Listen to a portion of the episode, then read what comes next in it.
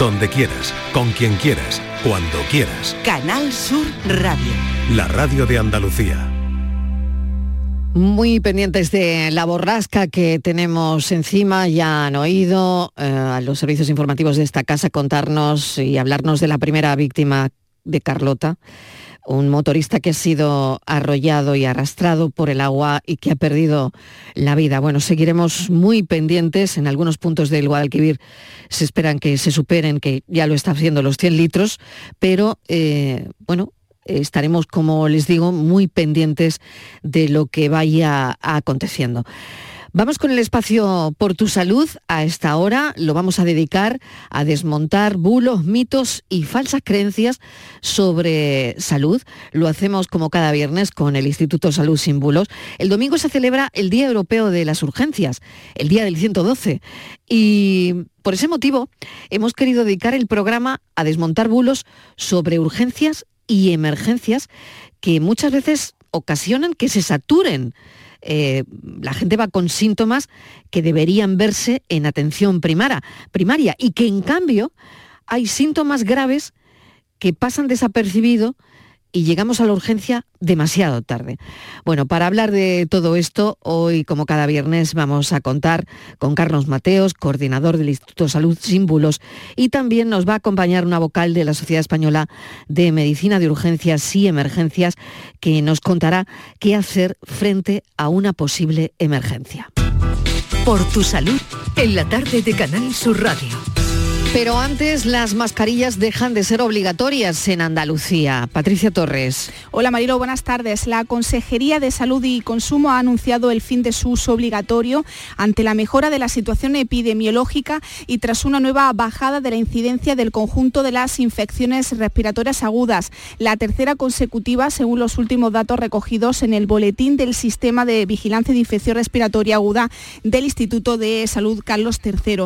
Los responsables sanitarios mantienen, no obstante, la recomendación en los casos de sintomatología compatible con el COVID o la gripe en entornos vulnerables. La consejera de Salud, Catalina García, ha indicado que la medida será efectiva a partir de este sábado. La obligatoriedad de la mascarilla eh, la vamos a retirar, vamos a seguir recomendando la mascarilla como lo hemos hecho desde el mes de julio para que siga siendo una recomendación en los centros de urgencia, en las plantas de eh, infecciosos, en las plantas de oncología y hematología. Se retira la obligatoriedad, pero, pero mantenemos la recomendación. Hoy se declararía y, y ya estaría retirada a partir de mañana. Según los últimos datos, la incidencia del conjunto de las infecciones respiratorias agudas se ha mantenido en descenso respecto a la semana anterior. La tasa de infecciones es de 360,6 afectados por 100.000 habitantes. Es la cuarta incidencia más baja de España tras Extremadura, Baleares y Galicia con la menor tasa. En el lado opuesto, Melilla se mantiene con la mayor afectación de infecciones respiratorias con la incidencia disparada entre su población por encima de los 1.300 casos por cada 100.000 habitantes. La media en España también está muy lejos de la tasa andaluza y supera los 500 casos. Marilo. Patricia Torres, muchísimas gracias. Buen fin de semana. Igualmente. Todo según lo previsto, todo según lo previsto, ¿verdad? Las mascarillas dejan de ser obligatorias en Andalucía, menos mal. Gracias, un saludo. A ti, buen fin de semana. 11 de febrero, Día Europeo de las Urgencias. La tarde de Canal Sur Radio con Mariló Maldonado. Vamos a hablar de todo ello, como les digo, con Carlos Mateos, coordinador del Instituto de Salud Sin Bulos. Carlos, bienvenido, ¿qué tal? Hola, Carlos. Sí, ¿qué tal? ¿Qué tal? Bueno, ¿qué bulos más graves os habéis encontrado sobre urgencias?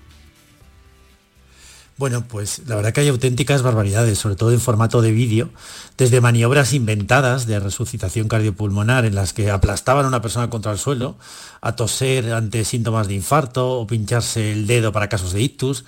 Bueno, algunos, eh, eh, aunque se viralizan en redes sociales y cadenas de mensajerías eh, más que otro, eh, mensajería instantánea, pues lo hacen porque tienen cierta lógica, ¿no? Parece que tienen cierta lógica, aunque sean falsos, o bien porque, bueno, se presentan expertos, supuestos expertos que dicen que, que conocen ese, ese tema, ¿no? Y muchas acaba creyéndoselo.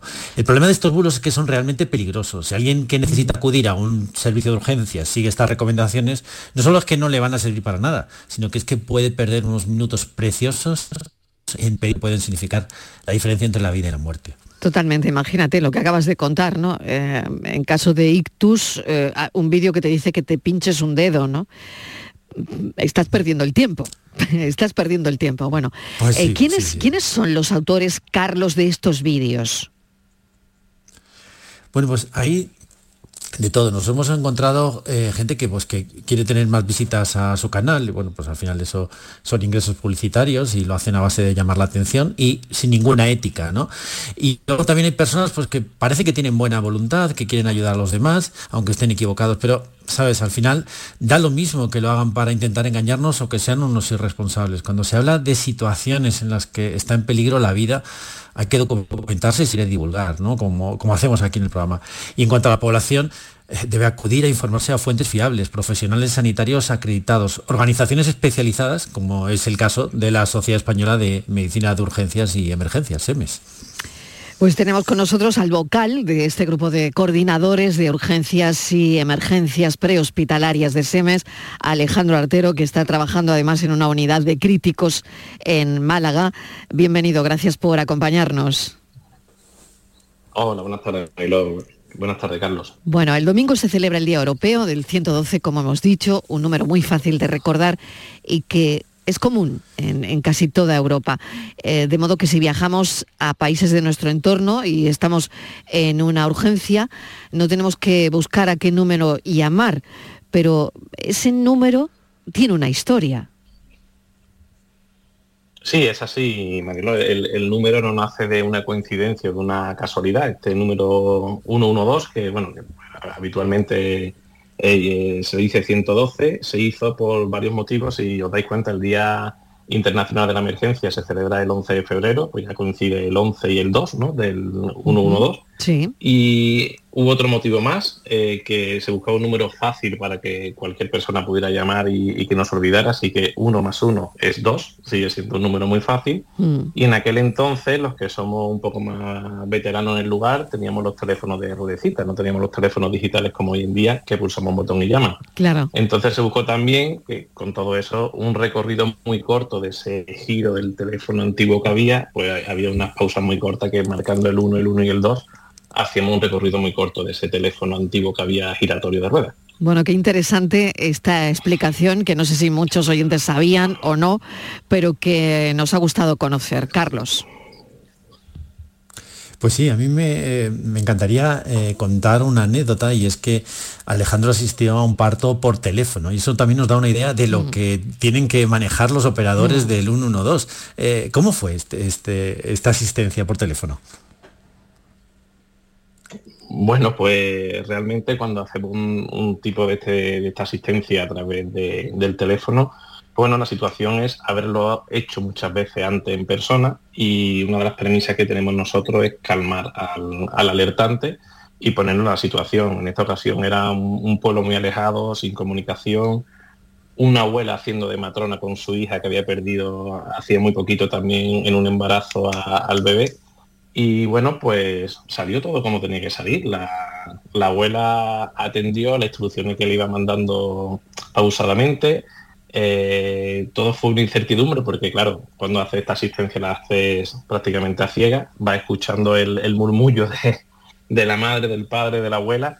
Y bueno, pues yo creo que fue un momento muy bonito al escuchar el, el llanto de ese pequeño que bueno, que dije yo, bueno, pues ya está en, en el mundo, así que estamos todos bien y llora, es que la cosa ha salido bien. Eh, ya era una emoción continua, la abuela, la mamá, los compañeros que tenía alrededor y eh, seguidamente una ambulancia de soporte vital básico y una ambulancia de soporte vital avanzado y bueno, pues a día de hoy el, el pequeño pues está estupendo y su mamá también. ¿Cómo se deciden las prioridades? ¿Qué ocurre cuando los operadores están saturados porque claro, una se imagina que debe haber confusión, ¿no? Gente que, se queja de que tardan demasiado en atenderle o que creen que, que algún operador pues mm, no le está haciendo el caso que la persona quiere o que no saben exactamente una calle o que la persona está nerviosa y, no se explica bien. En fin, eh, las prioridades es, bueno, en esto me imagino que fundamental, vital. Sí, claro, es fundamental estructurar todo lo que es una sala de coordinación. Cuando entra un alertante, que es lo que nosotros intentamos siempre transmitir a, todos los usuarios, eh, llamáis al 112. Entonces, habitualmente ese 112 tiene que ir a, tu provincia, a tu zona más cercana por repetidores. Si esa zona está saturada de llamadas, pues por ejemplo tenemos ahora la borresca Carlota en, Andalucía, pues probablemente esté colapsado las líneas con llamadas de alerta, bueno, pues seguridad, extinción y también como la desgracia de este pobre motorista que sí, desgraciadamente, pues la, primera víctima, ¿no? Y esperemos que sea la única, Sí, esperemos que sí. Mm. entonces, en ese momento entran muchas llamadas. Las líneas 112, pues bueno, pues si llegan a hacer un colapso, pues automáticamente salta a otra comunidad. Entonces puede ser de que yo esté llamando, pues vamos a poner de Málaga, y lo diga, sí, sí, que es que me encuentro aquí en Calle pero bueno, a lo mejor me está atendiendo un señor de La Coruña, porque ha ido rebotando de, central en central hasta que me ha atendido un operador de La Coruña, que después se encargará de regresar esa ficha a Andalucía automáticamente. Pero la primera atención siempre ha de realizarse en los primeros dos minutos. Yo entiendo que cuando tenemos una emergencia en casa, eh, y no estamos entrenados para ello, porque bueno, para eso existen los profesionales y, y, cada uno se dedica a lo que es, pues los usuarios se ponen muy, muy, muy nerviosos. Entonces nosotros lo único que tenemos que hacer es calmarlo y orientarlos. Para ellos dice que tarda mucho. Bueno, eh, yo entiendo que cuando tú tienes una emergencia quiere que la ambulancia llegue ya, pero es que ya es casi imposible porque no vivimos debajo del domicilio de cada alertante. Entonces hay ocasiones en que la ambulancia puede ser cercana y otras ocasiones porque probablemente puede ser que la ambulancia de su zona esté ocupada atendiendo a otra persona y tenga que llegar la más cercana. Y a lo mejor la más cercana también está ocupada y queda una tercera ambulancia. Entonces, pues yo entiendo y, cuando uno le toca vivir en sus propias carnes, el, alertar y que no llega, pues se hace eterno y se eterniza ese tiempo, que a lo mejor son dos minutos, nos parece una hora. Y vuelven a llamar y vuelven a insistir y muchas de las llamadas cuando se recibe en, alerta 112, pues eh, tienen que hacer una discriminación y un pequeño triaje nada más que la llamada, porque si te dice ya que no respira y que ve que, pues, bueno, porque en este caso no respira, no le contesta, no le responde, eso automáticamente al coordinador médico o enfermero le va a entrar de una manera diferente en su pantalla de control, como diciendo, oye, hay aquí una llamada prioritaria de alguien que no está respirando o alguien que no responde. Entonces eso se prioriza sobre el resto de llamadas. Mm, está claro, Carlos. Pues sí, eh, cada vez nos encontramos más relojes inteligentes que se conectan al 112 en el caso de caídas. ¿Está siendo eficaz esa conexión entre estos dispositivos y los servicios de urgencias o hay falsos positivos? Bueno, Carlos, hay, realmente muchas veces falsos positivos. Eh, nos ayuda en ocasiones, incluso hay ahora relojes inteligentes que hacen detecciones de arritmia y están conectados con algunas centrales Sí, sí son de ayuda, pero bueno, en ocasiones alguien se cae o se le cae el reloj y, no ha hecho la pausa de decir que no es necesario realizar la alerta, pues bueno, pues es un inconveniente porque si te entra una alerta y además geocaliza, geolocalizas esa llamada y, y mandas los recursos necesarios, pues bueno, pues puede ser a lo mejor probablemente que, que hagamos una salida a ese aviso en vano. Entonces sí es efectivo, pero bueno, como todo, bajo control siempre son, siempre son efectivo a, la máxima situación. Si alguien se cae, pierde el conocimiento y no responde, pues bueno, el reloj te está marcando hacia el 112 que hay una persona caída en el suelo, pues da igual, en, el sitio que sea que se geolocaliza. Voy a hacer una pequeña pausa y seguimos hablando de esto. El fin de semana, el domingo, es Día Europeo de las Urgencias y estamos hablando de ello. La tarde de Canal Sur Radio con Mariló Maldonado. La mayoría de incendios en el hogar están provocados por descuidos, olvidos y despistes. Enciende tu conciencia, apaga el riesgo. Prevengamos juntos los incendios adoptando medidas conscientes y protegiendo lo que más valoramos. Emergencias 112, Junta de Andalucía. Canal Sur Radio. ¿Juega tu equipo? No dejes que el tráfico te meta ni un gol. Que la gran parada del partido de hoy sea la de Tusam. Deja el coche en el banquillo y ve el partido con Tusam. Tusam, el mejor refuerzo de la temporada para tu equipo. Tusam, Ayuntamiento de Sevilla. Supermercados Más es ahorro. Hasta el 29 de febrero el kilo de filetes de pollo a solo 5,95 euros. Además, este mes celebramos el mes de Andalucía regalando una cesta de productos 100% andaluces cada día y más sorpresas. Supermercados más y supermercadosmás.com es ahorro. ¿Te casas? Ven a Mundo de Boda el 17 y 18 de febrero en Hacienda Albaraca de Dos Hermanas. Profesionales nupciales se reúnen para ofrecer sus servicios en la quinta edición de Mundo de Boda. Inscríbete en mundodeboda.org y recibirás un regalo de bienvenida y podrás participar en sorteos. Vosotros el amor, el resto en Mundo de Boda. Este lunes desde la 1 y 5 de la tarde, la tertulia de la jugada de Sevilla te llega desde el restaurante Hummo, de Clandestine Grill Company, con la última hora de tu equipo y el análisis con los protagonistas. La brasa más canalla de Sevilla se cocina al carbón en San Bernardo.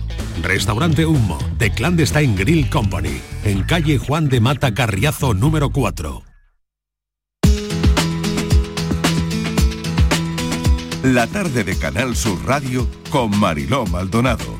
Estamos hablando de emergencias, de urgencias con Alejandro Artero García, vocal del Grupo de Coordinadores de Urgencias y Emergencias prehospitalarias de la Sociedad Española de Medicina de Urgencias y Emergencias y también con Carlos Mateos del Instituto Coordinador del Instituto de Salud Sin Bulos.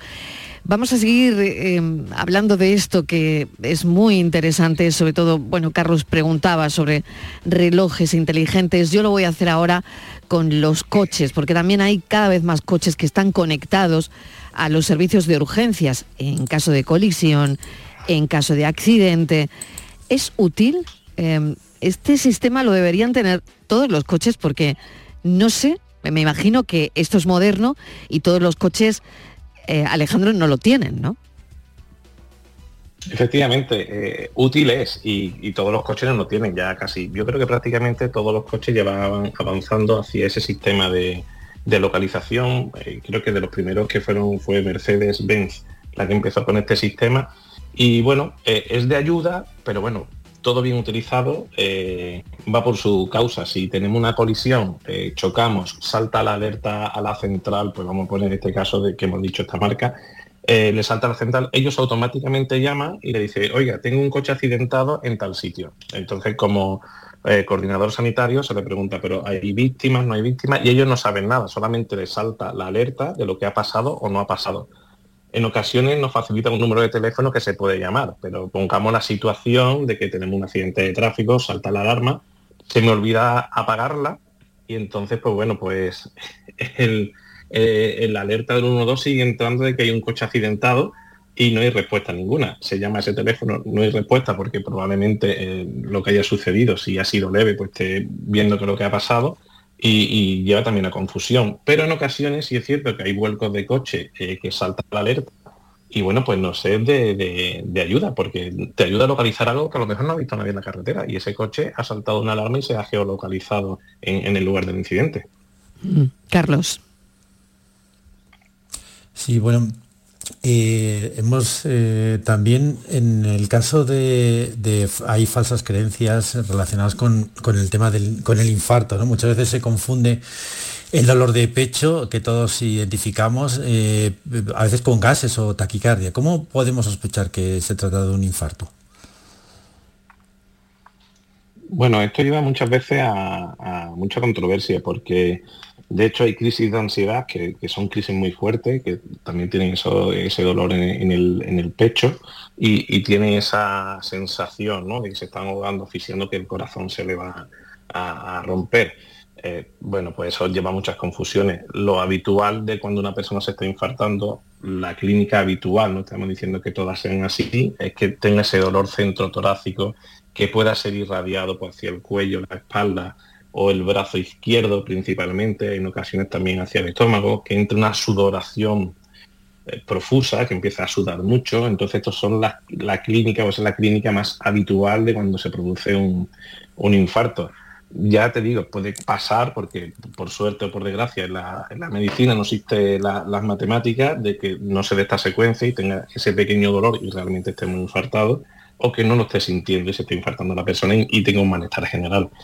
Habitualmente, pues bueno, pues se detectan muy rápido y, son enfermedades tiempo dependientes que tenemos que actuar muy rápido para solucionarlo.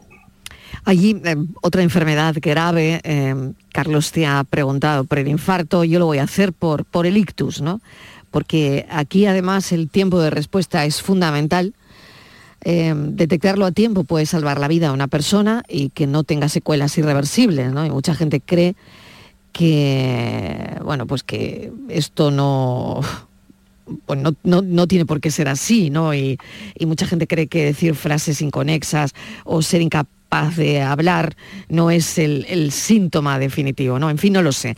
Pero, mm, ¿cómo ayudar a esto? ¿Cómo, ¿Cómo hacer que la gente sepa que verdaderamente esto sí, sí que puede ser una urgencia?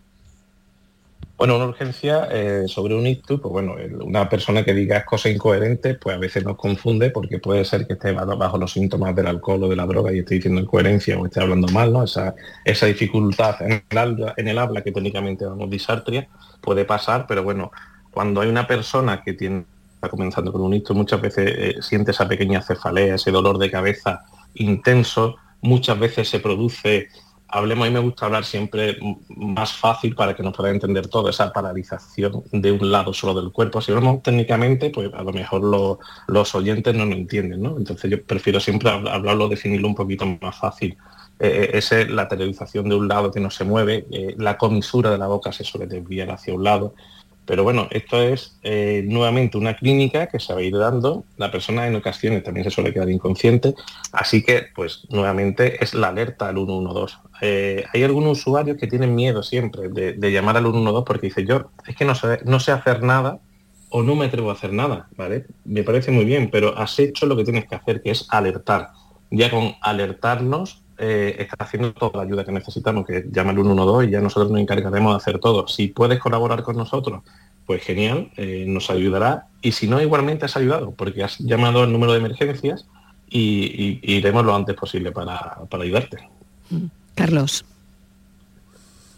Sí, bueno, también consta que otro motivo muy común para llamar urgencias es la apendicitis, ¿no? que los síntomas a veces eh, se pueden confundir, aunque todos tengamos más o menos claro dónde está el apéndice. ¿Cómo podemos distinguir la apendicitis de gases o de otra causa menos grave? Bueno, la, apendicitis es, una de, las causas de urgencia que muchas veces hasta, teniendo todos los medios y teniendo ecógrafos, teniendo resultados de laboratorio te puede llevar a confusión. Eh, Sí, bueno, más o menos podemos saber dónde se encuentra el apéndice, eh, que está en el, lado derecho abajo, ¿no? En la fosilía derecha, pero eh, no, todo el mundo lo sabe. Entonces, bueno, es algo que lleva a muchísima confusión, confusión, Carlos, porque puede ser que sean gases, efectivamente, puede ser, si son mujeres, muchas veces hay un problemita porque si tienen esos ovarios poliquísticos hay ese dolorcito en el ovario, pues muchas veces confunde con, un apéndice. Nosotros lo que solemos hacer y decir es que, bueno, que se ponga de puntillas, se deje caer sobre los talones y ese mismo rebote que está sintiendo, si tiene dolor real, pues bueno, puede indicarnos o incluso orientarnos un poquito a que haya ese dolor de apéndice que, que puede originar una apendicitis pero muchas veces hacerlo vía telefónico en apendicitis es un poquito complicado. También suele dar fiebre, suele dar náuseas. Es muy difícil incluso en el hospital cuando estamos con todo eh, hacer un diagnóstico de una apendicitis. Lo tengo que dejar aquí, es muy interesante, pero recordarle a los oyentes que el domingo es el Día Europeo de las Urgencias, que le doy la enhorabuena a Alejandro Artero García y a todo su equipo por la labor del 112. Gracias por esta charla, por este ratito de charla. Alejandro, gracias. Un saludo. Muchísimas gracias a ustedes, Manilo. Y Carlos Mateos, coordinador del Instituto Salud Sin Bulos. Hasta el viernes que viene. Muchísimas gracias. Gracias, hasta el viernes. La tarde de Canal Sur Radio con Mariló Maldonado. También en nuestra app y en canalsur.es. En toda Andalucía. Canal Sur Radio. La radio de Andalucía. Esto no es un anuncio. Es una advertencia. Sé de un lugar que te romperá en mil pedazos, que entrará por esas grietas y se quedará a vivir en ti. Aléjate de ellos. Aléjate de Lorca, Paco y Picasso. No preguntes por Lola. Pero si a pesar de todo se te ocurre visitar Andalucía, no digas que no te lo advertí. Cuidado con el Andalusian Crash. Fondos Europeos, Ministerio de Hacienda, Junta de Andalucía. En Destino Andalucía nos vamos a acercar al turismo científico que ofrece una experiencia singular basada en el patrimonio artístico, cultural y natural. No me lo pienso perder. Eduardo Ramos, ¿qué tal? Bienvenido. Hola Mariló, ¿qué tal? Muy buenas. La verdad es que el turismo científico es un segmento turístico que quizás no es muy conocido y que se hace motivado pues para adquirir y divulgar el conocimiento científico. Les vamos a hablar ahora en los próximos minutos de estos proyectos y de la Fundación Descubre que las promociona en nuestra tierra. En Canal Sur Radio y Radio Andalucía Información, Destino Andalucía, con Eduardo Ramos. Conoce tu tierra, descubre Andalucía. Bienvenidas, bienvenidos una semana más al espacio de turismo de Canal Sur Radio. En los próximos minutos les vamos a contar cómo se ha desarrollado el Salón HIT, el evento de referencia sobre innovación hostelera más importante de nuestra tierra y que ha tenido lugar esta semana en Málaga. Casi 400 empresas del sector han mostrado sus productos en una cita fundamental